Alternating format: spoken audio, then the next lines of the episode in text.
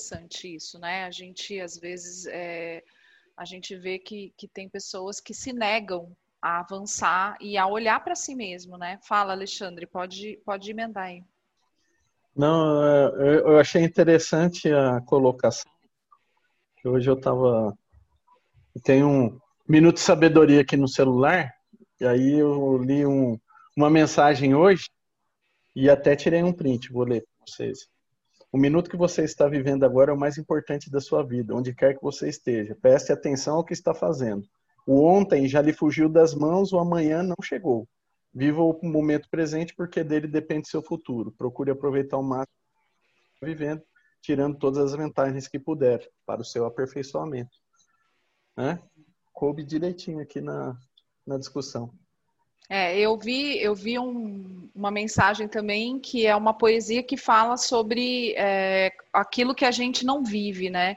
Que a gente guarda, por exemplo, roupas para ocasiões especiais, a gente guarda coisas, né? Por exemplo, você tem uma casa, tem uma, um jogo lindo de jantar, mas você não usa porque é só para ocasião especial, ou você não usa aquele sapato, você não usa aquela roupa, você não usa, uh, não, não faz a melhor comida porque é segunda-feira, segunda-feira não é dia.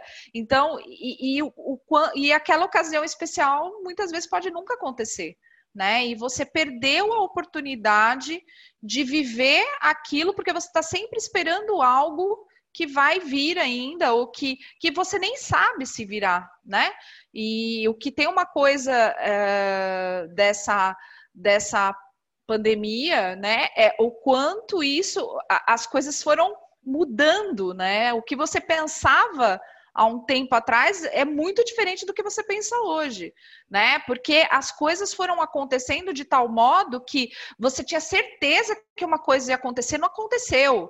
Você teve que lidar de outra forma. Uma coisa que você achava que nunca ia fazer, você teve que fazer, você teve que encarar, você teve que, né? Então, é, tudo isso foi um grande um grande aprendizado.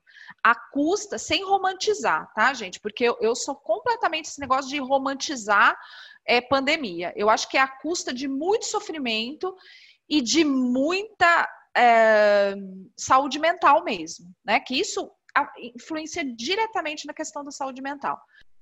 Carla, você, o que você pensa sobre essa questão? Você acha que conhecer que a gente que nós somos, né? Saber, o Espiritismo traz que nós somos seres eternos, que nós temos muitas encarnações, que nós temos muito tempo aí para errar, e que justamente aqui nós estamos, como o Alexandre disse, para experimentar, né? É o momento que a gente está nessa, nessa vivência. Você, você pensa que é, essa possibilidade né, das encarnações e, e e da gente saber que a gente é um ser eterno e que a morte não é o final, é, ajuda a gente nessa questão do equilíbrio emocional? Ajuda, ajuda bastante. É, eu lembro que eu tinha bastante, lia bastante, tinha bastante conhecimento, né? Mas eu só aprendi mesmo quando eu fiz uma educação mediúnica. Foi quando eu comecei a perceber tudo, tudo que a gente leva depois, né?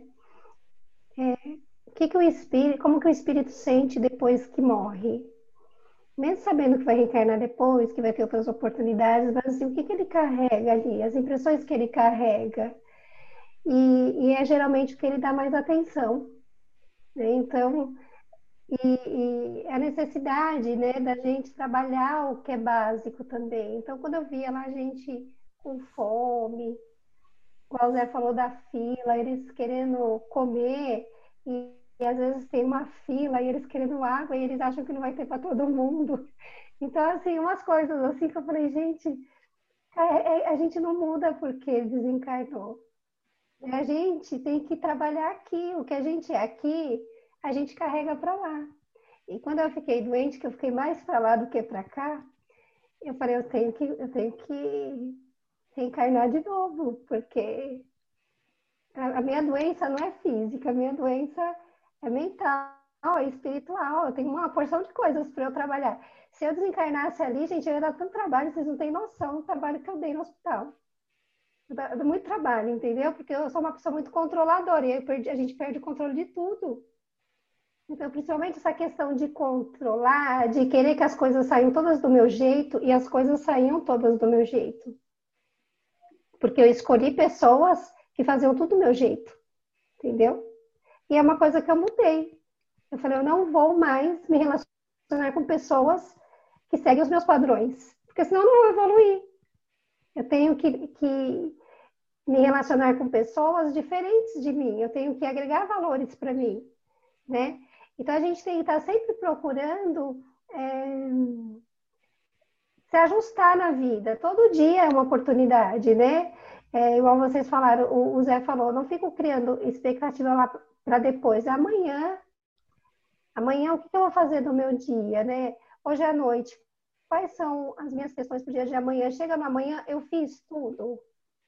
Porque a gente fala de reencarnação, então nós viemos lá com tarefas definidas.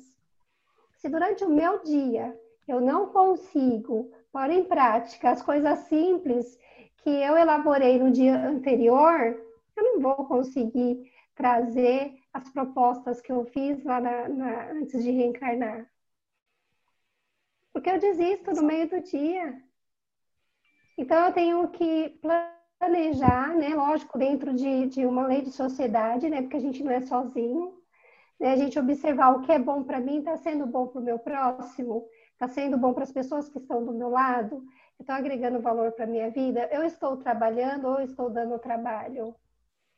Né? A, a, semana passada eu falei, eu todo dia me pergunto em que setor da minha vida estou paralisada. E se tal setor está paralisado, é necessário? Porque às vezes a gente quer, quer e a coisa não acontece. Né? E às vezes é necessário, né? Igual o Sidney trouxe a questão de uma pessoa ali poderia estar fazendo uma porção de coisas.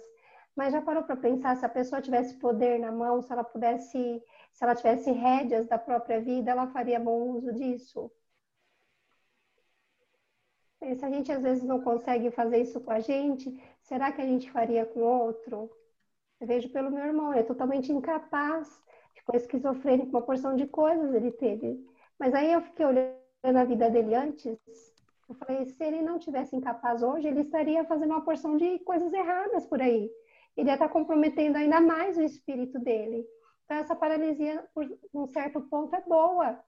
Só que você tem que ter uma visão muito grande para você aceitar isso. Para você aceitar que às vezes a gente precisa dessas paralisias. Que às vezes a gente precisa estacionar um pouquinho, parar um pouquinho, sabe? Porque se a gente não parar, a vida para a gente ou através de uma doença, ou através da dor, ou através dessas pandemias, é para, né? E olha. E aí você olha, e daí para frente você é, criar é, condições de seguir, né? Seguir, seguir com mais clareza, com mais vontade, né? Porque a vida espiritual não é diferente da vida aqui na Terra, né? A gente não vai para planetas mais evoluídos a gente ainda vai reencarnar outras vezes, se Deus quiser, aqui nessa terra mesmo, né? E se a gente fizer por onde? Senão a gente vai aí para planetas é, de acordo com a nossa evolução. E aí vai ser mais sofrido, porque a gente vai ter que levar uma porção de coisas que lá não tem, né? Exatamente. E aí, eu queria fazer uma, uma pergunta para Cris. O Cris, é, o, o Yang, ele diz que muitas vezes a gente, o que no outro, né? É, o que a gente projeta no outro, né? Como a Carlinha falou, que a gente vê no outro, é aquilo que a gente mais precisa trabalhar na gente. Você concorda com isso? Né? Que aquilo que mais irrita naquela pessoa, que mais te deixa, né? É aquilo que mais a gente precisa trabalhar na gente mesmo? Concordo, Cláudia. Concordo muito. Isso é, também leva um tempo para você, você aprender, né? Para você entender que é assim, né? Para mim levou um tempo para eu, quando eu criticava ou quando eu me revoltava ou quando eu ficava muito, né, é, extremamente revoltada com o comportamento do outro, levou um tempo para eu entender que aquilo era o que eu realmente tinha que mais trabalhar em mim, né? É, então, e, e, o Sidney disse assim, ah, é, para mim é mais fácil é, ser mais é, condescendente com o outro, né, com o erro do outro, do que com o meu, é, eu concordo, eu também sou assim, mas depende, eu acho que para mim, pelo menos, depende do nível de quem é esse outro, né?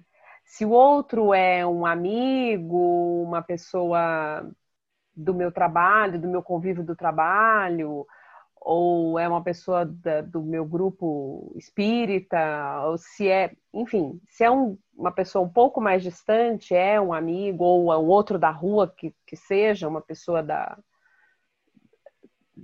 que, das notícias que acontecem e tal, é mais fácil é, de eu entender e, e, e, ser mais condescendente com, com o erro dele, né? Mas quando a pessoa é o seu marido, o seu irmão, a sua mãe, a sua, né, alguém da sua família, alguém muito próximo, é, para mim é, uma, é, é, mais fácil, né, de apontar o dedo, é mais fácil de criticar com força, é mais fácil de mas você age assim, mas você fez assim, sendo que por muitas vezes eu deparei de falar, falar poxa vida, eu tô criticando tanto, né? Eu tô, tô chicoteando tanto o outro, mas para mim é, é, mas eu faço assim, eu ajo assim também, eu tenho isso também dentro de mim, né? Então acho é, realmente, acho que é uma, uma das, da, das primeiras coisas é primeiro observar se aquilo não é algo que você tem que se trabalhar primeiro, né? É em você também, ou primeiro em você, né? É isso aí, gente. É... Penso que esse tema é um tema que tem muita coisa para a gente discutir, né? É uma coisa assim bastante é, ampla, principalmente nesse momento. Mas assim, eu, eu, eu eu queria é, fazer a, a minha, minhas considerações finais e aí eu passo para vocês para vocês poderem fazer as considerações finais de vocês, né? É, o, que, o que eu penso sobre isso, gente, é que primeiro que isso é um assunto que não fecha, né? Não adianta a gente achar que a gente vai chegar aqui num, numa numa formulinha, né, e que vai conseguir resolver todas essas esses conflitos que a gente tem internos e de, de todas essas emoções. Mas existem algumas coisas que a gente pode fazer, né, e que podem colaborar para a gente poder é, para a gente poder trabalhar isso. E quando eu digo isso, eu estou sendo a primeira ouvinte de mim mesma, tá, gente? Porque eu eu não tô, eu tô assim extremamente precisada de, de, de colocar isso para mim, não não é nem enxergar para ninguém, é como eu falo, é voltar para mim mesma. Primeiro, acho que o primeiro passo que é o que todo mundo falou, que é a questão do autoconhecimento, né? É, quando a gente se conhece, a gente não nega as emoções que a gente sente, ou a gente é, tem uma noção ali do, da, das coisas, da nossa, do nosso grau evolutivo também, né? A gente é, começa a se conhecer e entender alguns gatilhos. Né? E aí a gente começa a tentar trabalhar isso. É, é como a gente falou, é o primeiro passo para o aperfeiçoamento. Aí a gente tem que ter um pouco de autocontrole. Né? O que, que é o autocontrole? É você saber que aquilo vai te deixar irritado. Você já sabe. Então, você, de alguma forma, você já vai trabalhando isso e antecipando algumas coisas, né? Lógico que nem todas as situações você pode antecipar, mas o autocontrole, ele vem primeiro do autoconhecimento. Se eu me conheço, eu já sei, e aqui eu acho que grande parte já tem uma noção dos principais gatilhos que nos deixam muito bravos e que vão tirar a gente do eixo, do prumo, ou que vão gerar um sentimento assim muito ruim. Depois, gente, uma coisa que eu acho muito importante, que a gente tem que ter consciência social. Como assim, consciência social? É, você tem que ouvir a crítica e, e, sem revidar, a gente não pode ter essa posi a posição agressiva, a posição de, de, intolerância, né? A posição de sempre querer ter razão de tudo, né? Então a gente tem que ter uma consciência social de que nem sempre a gente vai estar certo, que o outro pode sim estar com, com outras questões ali e que você precisa e pode mudar suas ações. Não é só, ah, eu, eu, eu não vou mudar nada porque eu estou perfeito. Não, né? A gente tem sim que mudar. E, isso vai, vai gerar assim uma capacidade da gente gerenciar esses nossos relacionamentos, que é o que a Cris falou, né? É, é, como que a gente vai lidar com essas pessoas, né? As pessoas que a gente ama, que são queridas, que a gente tem paciência, e aquelas pessoas que não são também. Então, tudo isso é, pode ser um, um, uma forma da gente começar, começar a a, a, lidar com todas essas questões emocionais e, e, fora a terapia que eu, eu super indico também. Eu acho que é uma coisa que vale a pena, né? Então eu deixo aberto aí para vocês para as considerações finais. Antes da Carla, senão não sobra nada para nós. Bom, eu, eu, gosto muito de uma passagem do, do filme, embora seja uma comédia, é, ela traz grandes ensinamentos, que é a volta do Todo-Poderoso, né? Quando Morgan Freeman encontra a esposa do Evan Baxter na numa lanchonete, que ela tá brava com ele, né? Que ele tá fazendo aquele papel de Noé, tá construindo a arca e tudo mais, e tá praticamente esquecendo a família. Ela fica muito irritada com ele, ela vai pro hospital, ela vai lá para a lanchonete, né? E aí ela começa, o, o, Morgan Freeman é Deus, né, no filme, e aí ele tá, é, ela tá lá se lamuriando, chega perto e começa a conversar com ela, né? E aí ela começa a explicar a situação e tudo mais. Eu não lembro exatamente as situações que ele coloca, mas eu acho sabedoria imensa. Vou fazer algumas conjecturas aqui do que eu supostamente me recordo, mas ele fala assim para ela: se você, que ela fala que ora, mais, né? Aí ela, ele fala para ela: se você pede para Deus paciência, o que, que você acha que Deus vai te dar? Paciência ou oportunidades de você desenvolver a sua paciência? E ele coloca outras situações também, né? Eu acho que, além de tudo, Deus é Morgan Freeman, né? Então, já, já tem um peso a mais. É, mas eu acho que as colocações que ele faz lá é, embora seja um filme de comédia, né, e não tem nenhum propósito religioso por trás, elas são de uma profundidade absurda, né? Então, se todo mundo está pedindo oportunidades para para estar mais próximo da família, para resolver ca casos dentro da família, casos porque a grande maioria dos casos estão dentro da nossa própria casa, né? Os casos de nosso resgate. É, será que nós não fomos atendidos? Né? Você acha que Deus vai simplesmente fazer assim, né? Dar um estralar de dedos e fazer com que as pessoas passem a se amar e se respeitar? Ou ele vai dar uma oportunidade da gente ter maior parte do tempo juntos, para a gente juntos aprender as coisas? Fica a dica, Brasil.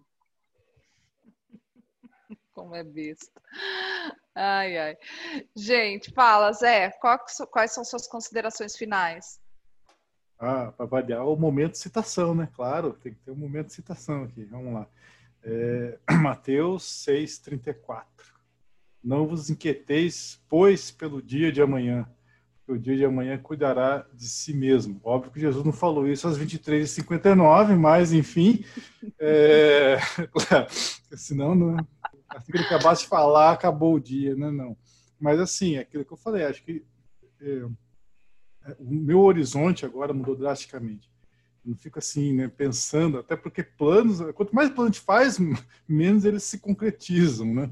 Menos assim, é, a coisa vai do jeito que a gente planejou. É, tem, esse, tem, essa citação, mas acho que uma interessante aqui de uma música que eu lembrei do John Lennon, para variar do John Lennon de novo, mas não é o Imagine, não. Né? Agora aquele Whatever Gets You Through the Night, que ele fala assim, olha, meu, você não precisa de um relógio se você for desperdiçar seu tempo. Então, eu acho assim, é, é, cara, para, sabe? Assim, gente, às vezes a gente está querendo se prover de tanta coisa e, e, acaba perdendo foco. A gente, quer, a gente quer tudo ao mesmo tempo e não consegue ter nada.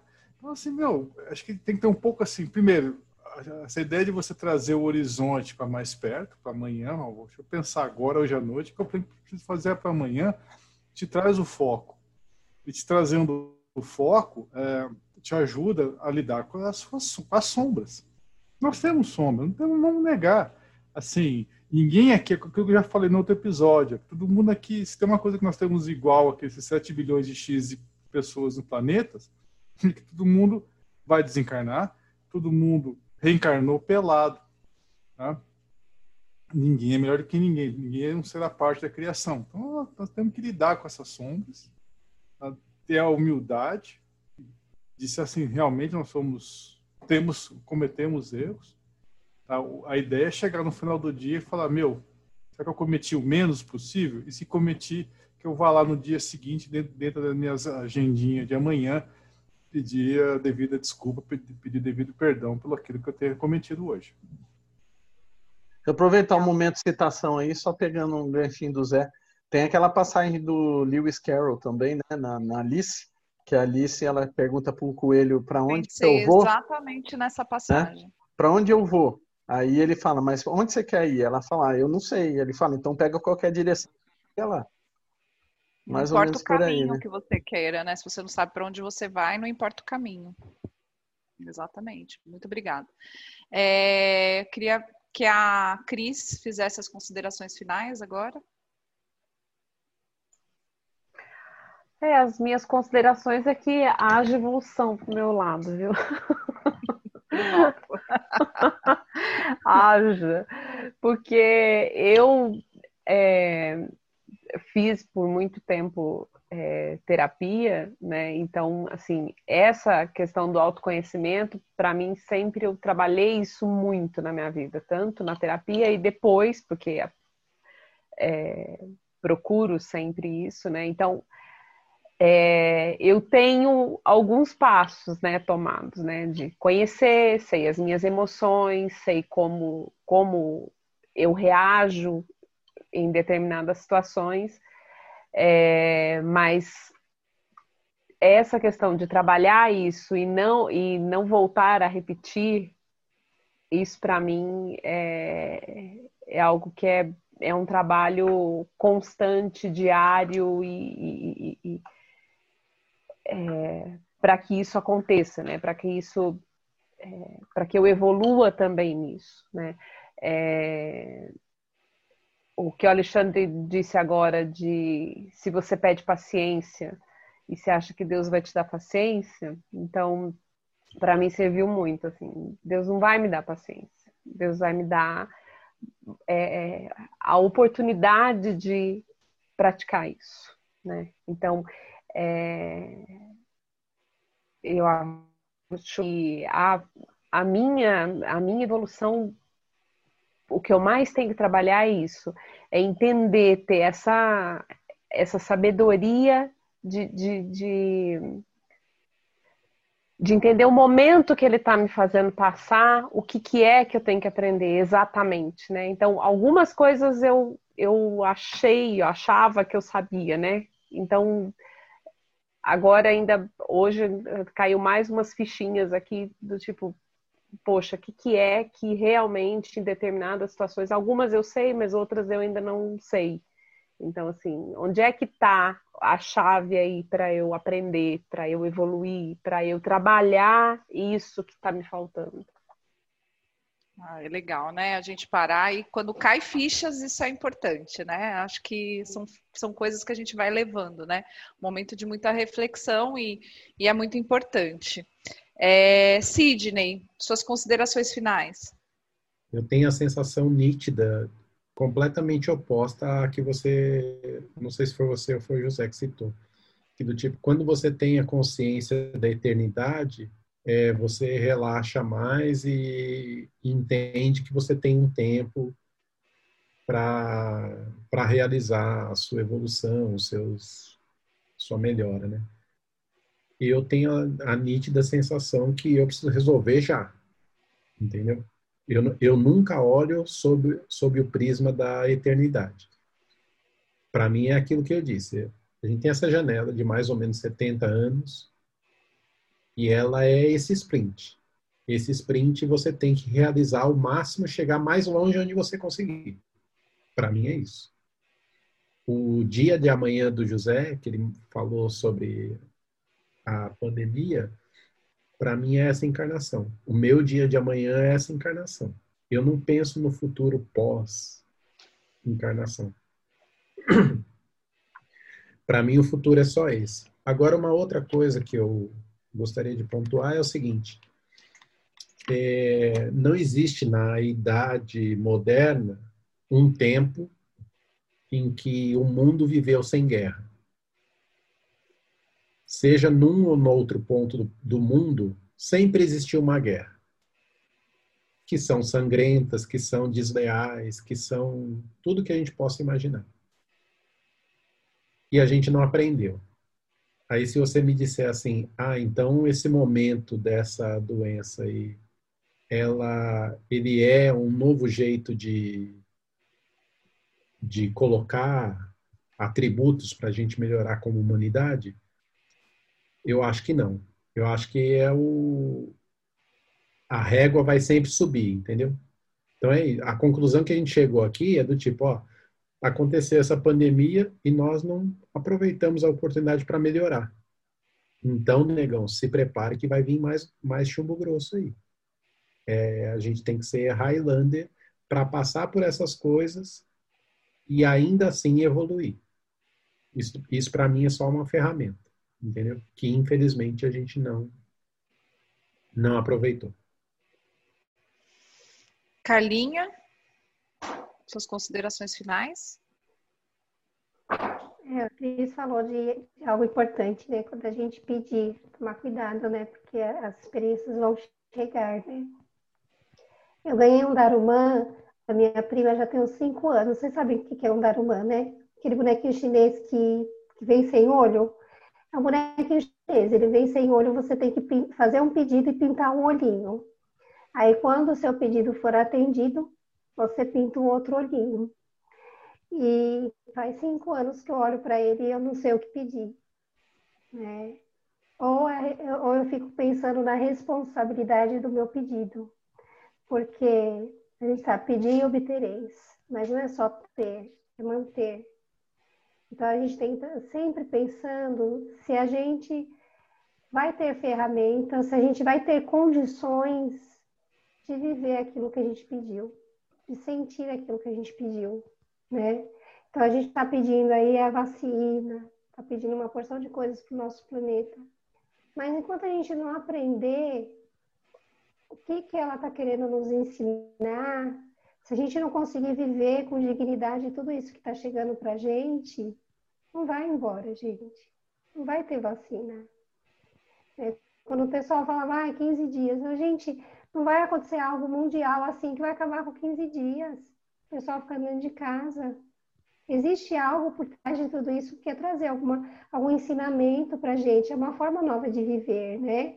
Os casais têm que se olhar, as pessoas têm que viver junto, os filhos, os pais darem atenção para os filhos, olhar para o idoso. Eu acho horrível ter banco para idoso, sabe? Você olhar ali aquele letreiro, respeite os idosos. A gente tem que ter isso ainda. Né? Então a gente tem que olhar o mundo com mais amor, com mais carinho, com mais gratidão. Né? Se colocar no lugar do outro. Um, um dia eu vou ficar velhinho, e aí, como que eu quero ser tratado? Se eu quero ser tratado bem, o que, que eu estou fazendo hoje para lá no futuro eu ser tratado bem? Né? Para não ser abandonado. E se eu for abandonado, que que eu, como, que eu vou tratar, é, como que eu vou tratar esse abandono? Então, assim, a gente sempre está olhando para o próximo, né? Sem precisar de letreiro, sem precisar de, de as pessoas ficar mostrando para a gente. É igual a pandemia, o pessoal falar é para isso, é para aquilo, é para não sei o quê. Mas se a gente não se melhorar, não se transformar, a gente vai ter que conviver com ela. Né? A guerra só vai acabar quando a gente quiser. Quando a gente acordar para a vida, e a gente percebe aí que muita gente não acordou nesse último feriado, 7 de setembro, as pessoas que moravam na praia tiveram que ficar dentro de casa.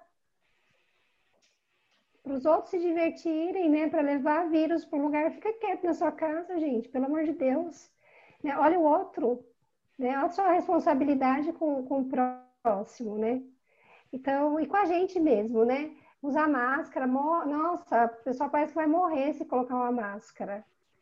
Falei, imagina os médicos que ficam o dia inteiro dentro do hospital com aquelas roupas pesadas, tem que pôr máscara, tem que colocar aquela outra que machuca a cabeça. E aí chega em casa, às vezes está calor, a roupa está encharcada e eles ficam ali o dia inteiro cuidando, salvando vidas. E aí você vê um monte de gente saindo para se divertir, shopping cheio de pessoas, sabe, para não comprar nada. A minha prima falou que quando abriu o shopping, as pessoas iam só para sair. Nossa, é uma, umas coisas assim que a gente tem que parar para pensar, né? Eu tô, aonde eu estou dentro de tudo isso, né? Como que eu estou vivendo tudo isso? Eu estou vivendo com dignidade? Eu estou olhando o próximo? Eu estou seguindo regras? Regras é outra coisa que a gente não quer. A gente acha feio ter ordem. A gente acha feio viver num mundo com regras, mas é necessário ainda, né? A gente ainda tem necessidade de adestramento social e isso é horrível. Então, eu torço assim para que as pessoas tenham mais consciência, sabe, sobre tudo, sobre a vida, sobre o dia a dia. Né? A gente, o Alexandre falou, as famílias estão aqui em reajuste. Você tem que olhar para a tua família, você tem que se olhar, você tem que perceber por que que te incomoda. Não é o outro lá fora. Né? As nossas responsabilidades é com a nossa vida, com as nossas oportunidades, com as pessoas que estão ao lado. É muito fácil ajudar o pessoal lá da África. Mas tem um monte de gente aqui do, ao meu redor que está passando fome. E eu não olho. Não olho do lado. Eu não olho para mim mesmo, né? Para essas sombras, né? Que a gente está falando. Será que eu olho para as sombras? Se eu olho para elas, eu tenho vergonha? Eu tenho preconceito? A gente tem preconceito com as nossas sombras. A gente tem vergonha de falar o que a gente sente. Eu perdi o filtro, né? Então eu falo, eu perdi o filtro, eu falo o que eu penso. E se eu não falo, e, e, assim, eu me sinto bem em poder falar o que eu penso. Porque se eu me sentir mal, me sentir envergonhada, eu achar o que, ficar pensando no que o outro vai pensar, eu, não, eu tô no lugar errado. Se eu não puder ter intimidade com os meus amigos, com a minha família, com as pessoas que estão do meu lado, eu tô no lugar errado, não é para estar ali. É porque o desconforto só mostra pra gente que a gente está no lugar errado. E se eu não não estou confortável comigo mesmo, eu tenho que fazer alguma coisa para trazer esse conforto espiritual, esse conforto para o meu ser, porque é como o Sidney falou, quem convive comigo só eu mesmo, com os meus pensamentos, com os meus sentimentos, com as minhas sensações, com os meus instintos, e eu preciso olhar para eles, né? Porque se a gente vira as costas para os nossos defeitos, nossos defeitos nos pegam pelas costas. Mas se a gente encara eles e conhece e vê, a gente tem um ponto de partida, então vamos olhar, olhar com carinho, sabe? Olhar que dentro da nossa condição é normal a gente ter inveja, é normal a gente ter é, é, essa porção de coisas que a gente acha feio. É natural, mas a gente tem que olhar. E se eu acho feio, eu tenho condições de mudar. Eu não preciso ficar com aquilo. Se eu acho feio ser egoísta, então eu vou ser melhor, vou ser caridoso. Eu preciso ficar egoísta o resto da vida? Não. Se eu acho feio é, ser masoquista, eu vou mudar. Se eu sou uma pessoa masoquista, eu fico me açoitando? Não, não preciso ficar me açoitando a vida inteira. Né? Eu posso mudar. Aí a gente fala, como que eu vou mudar isso? Quais os caminhos? Aí sim você cria metas e planos para você mudar. E aí, que entra a vontade, né? Que é a evolução espiritual. O espírito vai evoluir. Mas a gente tem um livre-arbítrio a gente tem escolhas, né? A gente já está nessa condição de escolher. Eu posso ficar aqui até quando eu quiser. Né? Ou até quando a vida, quando alguma coisa acontecer para me empurrar para frente, né? Porque a vida, assim, ela sempre empurra a gente para frente, nunca para trás. Ou a gente estaciona ou a gente toma um pontapé aí. E vai para frente, tem que ir, né? A gente não tem como fugir. Né? Então, assim, mas a gente tem condições sim de escolher. Né? Nós temos, a gente que está aqui, a gente tem sim condições.